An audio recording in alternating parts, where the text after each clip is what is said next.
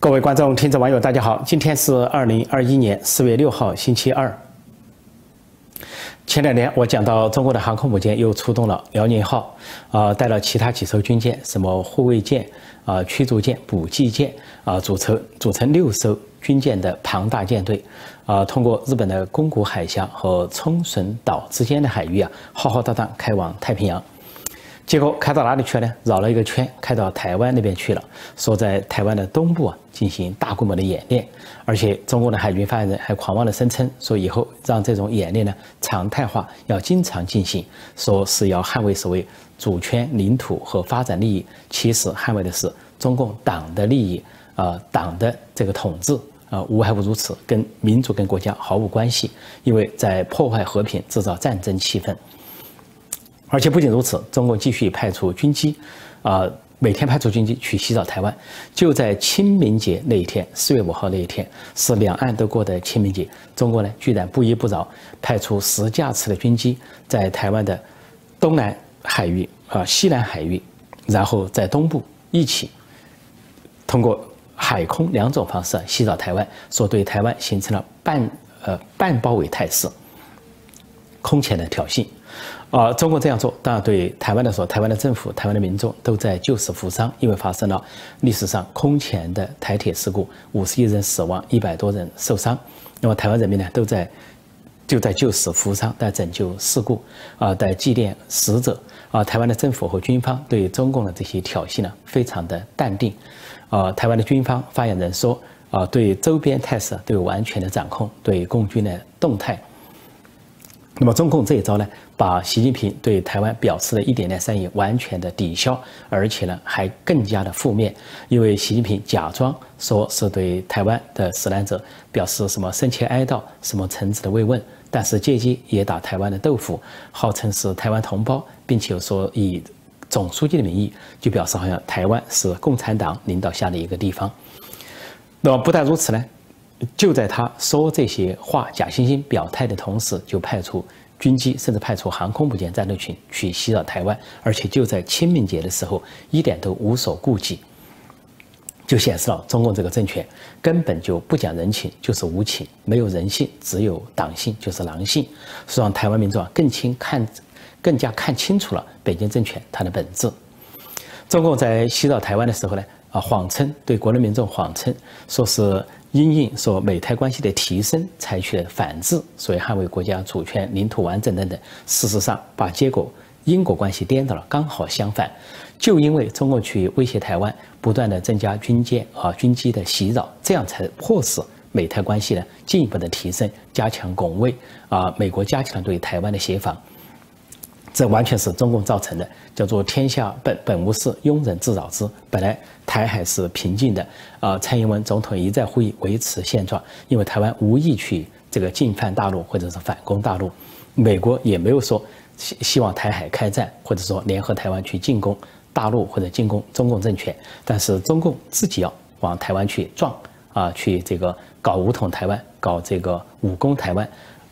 似乎要给习近平啊。啊，权力上加珠子啊，加加这个加官，然后让他成为一个红色帝国的红色帝王，成为所谓的统一之父。由于个人野心的膨胀，导致了周边是，呃，硝烟四起，战火弥漫。那么现在中国呢是四面为敌，说大家都感到很不理解，说中国为什么到处挑事？前不久才在印度败了一仗，从去年四五月份在印度边境挑事，到今年一二月份彻底以失败告终。而，不仅呢每一场的这个呃冲突中，中共的死亡伤亡呢都是印度的两倍。而且后来呢，中共在印度的一再压力下被迫撤军，不仅撤走了全部的重兵，还撤走了所有的辎重，甚至连自己修建的那些工事啊、那些碉堡、那些哨所都全部撤销。这样，印度才会觉得呃，中共有了撤退的诚意。印度方面全线败北，而且不准国内人谈这个伤亡数字，所以要质疑中共自己报的伤亡数字，那就立即抓起来，说前后都有几十人啊被这个呃抓捕或者是关押。那么。在印度败了，但中国又在啊南海、台海、东海同时惹事。在南海都知道，中国派了渔船去菲律宾经济专属区的牛轭礁，待在那里不走，假装说避风浪。一方面没有风浪，再一个天气变好了也不走，就死赖在那里。然后这个菲律宾方面一再的呼吁中国的渔船就是不走啊，假装说是呃渔船，说是中国渔民的传统打鱼的地方。你要说中国渔民打去那里捕鱼，但是菲律宾人民也在那里捕鱼。再一个，中国如果说有渔民去捕鱼的地方也是中国的，那中国还有远洋捞捕舰队到非洲。到这个西非洲，到非洲的海岸去捞捕，甚至把当地的这个珍贵的鱼类都捞不走了，因为是大型的捞捕，然后让非洲的很多鱼类都绝种。这是几年前啊，这个西方媒体集中报道的一件事情。那么中共是否也可以宣称，啊，非洲附近的岛屿都是中共的区域了呢？另外，中国还到中南美洲，呃，到这个巴西、阿根廷这一带的海域去捕鱼、远洋捞捕。最近呢，啊，美国说要加强跟中南美洲国家的合作，因为中共的这种远洋捞捕啊，给渔业、给这个海洋资源造成了严重的损害。中国因为有去捞捕，是不是也宣称那是中国的传统渔业区？最后说中南美洲附近的岛礁也都属于中共的领海呢？说这种逻辑根本就不成立，赖着不走。然后如果说菲律宾要对这些中共的这些所谓的渔船渔民动手，中共就说是在对平民动手，对渔民动手。啊，如果说这些渔民渔船惹了事，那么中国又说是跟政府无关，是他们自己惹的。总之，他有理由，就是赖着不走，耍赖。这在南海，那么现在台海又进一步的挑衅，在东海也找事，呃，东海呢不断的在什么钓鱼岛周围去搞事，然后宣布海警法可以随时开枪开炮，以至于日本不得不提升防备。就在这两天，呃，日本的外相，呃，跟这个中国的外交部长王毅通了九十分钟的电话，中共呢报道只报道王毅讲了什么，完全不提日本的外相讲了什么。日本的外相在九十分钟的电话中，反复的。啊，指控中国方面的一些不法行为，从新疆问题谈到香港问题，谈到台海局势，谈到东海的局势，日本说是强烈的担忧，表达了，因为日本是一个非常讲究啊客气谦虚这么一个民族，说他表达的语言跟别的国家不一样，强烈的担忧，把日文翻译成别的语言就是强烈的抗议的意思，最后是强烈的呼吁。中国也要有所收敛，在各种问题上有所收敛，也就是其他国家的强烈谴责加强烈呼吁加在一起，就是日本的态度。日本历来对很多问题都不表态，对中国也表示客气，因为互相有经贸啊很大，都是最大贸易伙伴。但是现在日本已经逼得不得不一第一是跟美国进一步的联手，再一个也不得不在联手中把台海问题提出来，因为台海一旦出事，一旦发生战争的话，就危及。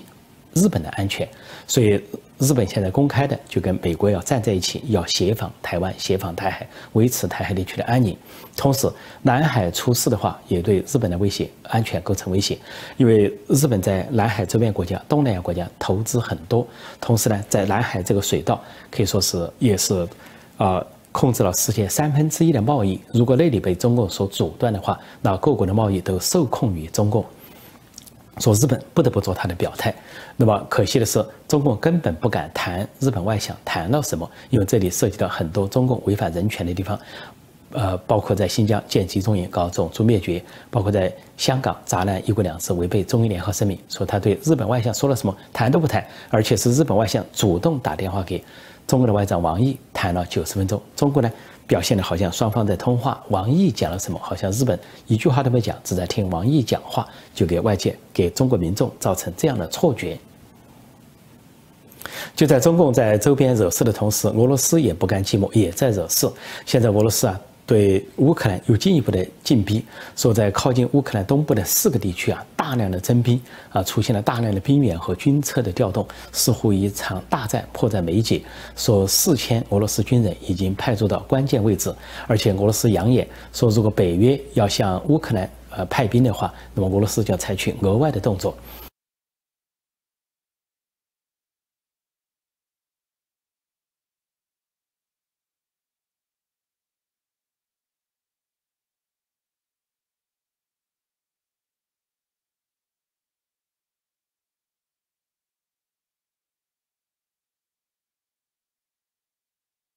是什么意思呢？说现在欧洲都在分析，说似乎在一个月内世界大战就要开始了。说就算不是世界大战，也有可能是欧洲战争。就是俄罗斯如果对乌克兰发动攻击的话，有可能欧洲的国家被迫要增援乌克兰，这样就会发发生一次欧洲的战争。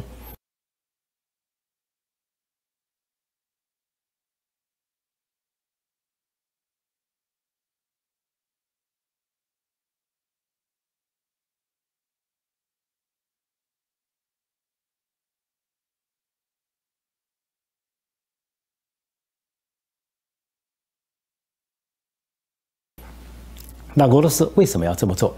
看上去呢，有点像跟中共有一种协调的动作，各自去制造一些紧张。啊，俄罗斯是进犯乌克兰，中国呢去进犯台湾，还有南海周边国家，还有进犯日本，这样是让美国美国呢是首尾不能相顾，或者说啊无暇东顾无暇西顾，啊忙于这个应变，这样是对美国对现在的拜登政府，现在大瘟疫还没有结束的美国是个严重的挑战和威胁。由此看到，这个世界仍然符合中国的一句古诗，叫“树欲静而风不止”。总是有那么一些势力啊，他要找事，要无事生非，要这个天下本无事，庸人自扰之。呃。明明这个社会、这个世纪、这个国际社会可以变得更民主、更和平，但是偏要有的势力要更专制、更暴力。实际上就对应了一个结论：民主代表和平，而专制代表暴力。专制的话，对内是钳制人民、镇压人民，是对内的暴力；对外就是侵略和扩张，是对外的暴力。就像列宁所说的话：“呃，外交是内政的延伸。”那么对外的这种姿态，就是对内姿态的延伸。就像中共这种政权，或者是普京那种。半独裁政权，它是对内是胁迫人民，对外它就胁胁迫其他国家，尤其胁迫周边国家，尤其胁迫小国，以大欺小，恃强凌弱。而在俄罗斯呢，最近说他的下议院啊，就是国会又通过了一些法案的修改，修改宪法，说给这个普京的连任开了绿灯，连任到什么时候呢？说连任到二零三六年，吓不吓人？普京已经当政了二十年。当政了二十年，其中呢只有四年呢是假装当总理，其他都当总统。现在又通过进一步的修宪，要再执政十六年，再执政十届，总共要当政三十六年，恐怕还野心不足。这个普京呢是克格勃出身，是克格勃头目，那么显然有克格勃那种控制心态。他本来是当时的民主之父叶利钦所这个指定的接班人，结果他上台之后却搞。专制舞弊，开历史倒车，上去就不下来了，啊，上去之后呢，通过各种各样的变花样，自己不下来，还说了一句话，说给我二十年，还原一个强大的俄罗斯。结果呢，事实刚好相反，他执政二十年，俄罗斯呢各方面都日益衰落，啊，经济、国力、军事啊都在衰落。衰到什么地步呢？总产值不如中国的一个省，或者就相当于中国的一个省，而它的所谓的军力和科技呢，跟美国跟西方完全不能相匹配，因为经费不够。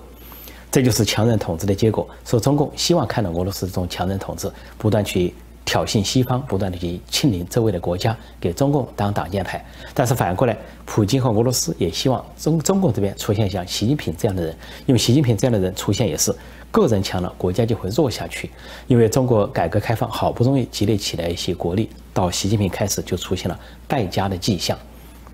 一个是，呃，“一带一路”大傻逼，结果呢收不回，沿途国家的抱怨是债务陷阱，而中国也是打了水漂，相当于肉包子打口，有去不回。另外一个跟美国打贸易战，打贸易战的结果是，啊，逼使外资外企大量的撤离中国，供应线、生产线都转出中国。再一个搞国进民退，把真正有活力的民营企业收归国有、收归党有、收归习政权所有，而把那些呃负债累累的甚至亏损状态的国营企业要说做强做大，这个假以时日啊，肯定是会削弱经济。另外一点，最后又制造出大瘟疫，制造隐瞒和传播大瘟疫啊，重创中国的同时，也重创世界各国，实际上直接重创了整个世界经济。这就是习近平上任以来的姿态。而且呢，现在还在继续的呃倒行逆施啊，走上文革和毛泽东的老路，企图搞闭关锁国，号称双循环，尤其强调内循环，实际上就是闭关锁国的代名词。这样子下去的话，习近平明年也想效法普京啊，他已经在二零一八年修改一次宪，取消国家主席任期制，那明年二十大想进一步的实现自己长期执政、终身执政的图谋。想跟普京的这个长期执政、终身执政比高下、比高低，然后两人就比下去，一人把持一个大国，为了个人的权益，为了啊这个个人的这个头脑发热啊，个人的膨胀，把这个国家垄断在自己手中。那么俄罗斯已经看到，在普京的这个统治下，由强转弱啊，转衰落。那么同样道理，也可以看到习近平的这个统治下，改革开放的成果如何被他消失。就他如何当这个败家子，把中国引向新的衰落，新的一个衰落之路。习近平和普京都权欲十足，但是不要忘了，几乎在近代史、当代史上显示，所有长期执政或者终身执政的独裁者，结果都没有好下场。即便是在他的任内没有死亡，但死后都被批倒、批臭，钉在历史的耻辱柱上。就像苏联的斯大林，斯大林当政三十年。啊，最后啊没有被推翻，他杀了无数的人，手上沾满鲜血。但他死之后，被苏联整个的批倒批臭，然后尸体都从红墙移出去。呃，整个苏联时代到后来的，呃，俄罗斯时代和苏联解体时代，都是否定斯大林，没有任何人去肯定斯大林。那么更不用说其他的独裁者，都未得善终。啊，包括在东欧的那些独裁者，三十年、四十年的，最后在东欧解放的过程中，都是。啊，黯然下台。啊，更严重的就是罗马尼亚的独裁者齐奥塞斯库夫妇，甚至被当众处决。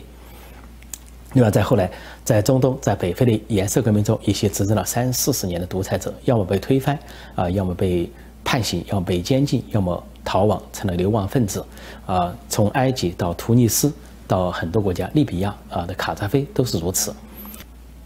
还有一些非洲的独裁者，长期执政的独裁者，被中共所背书、所支持的独裁者，比如说津巴布韦的穆加贝，还有苏丹的巴希尔，都执政三十年甚至更长时间，但是最后都是被军事政变所推翻，最后被囚禁，啊，最后的死亡，像穆加贝的死亡都很凄凉。也就是说，纵观大多数的长期执政、终身执政这些独裁者，他们的结局啊，大多数都很惨，或者说都很惨重。那么，只有少数的独裁者侥幸啊活过了终身，后来被埋葬。但是呢，不排除历史对他们审判，历史对他们鞭尸，就包括北朝鲜的金家三代。好，今天我就暂时讲到这里，谢谢大家收看收听，再见。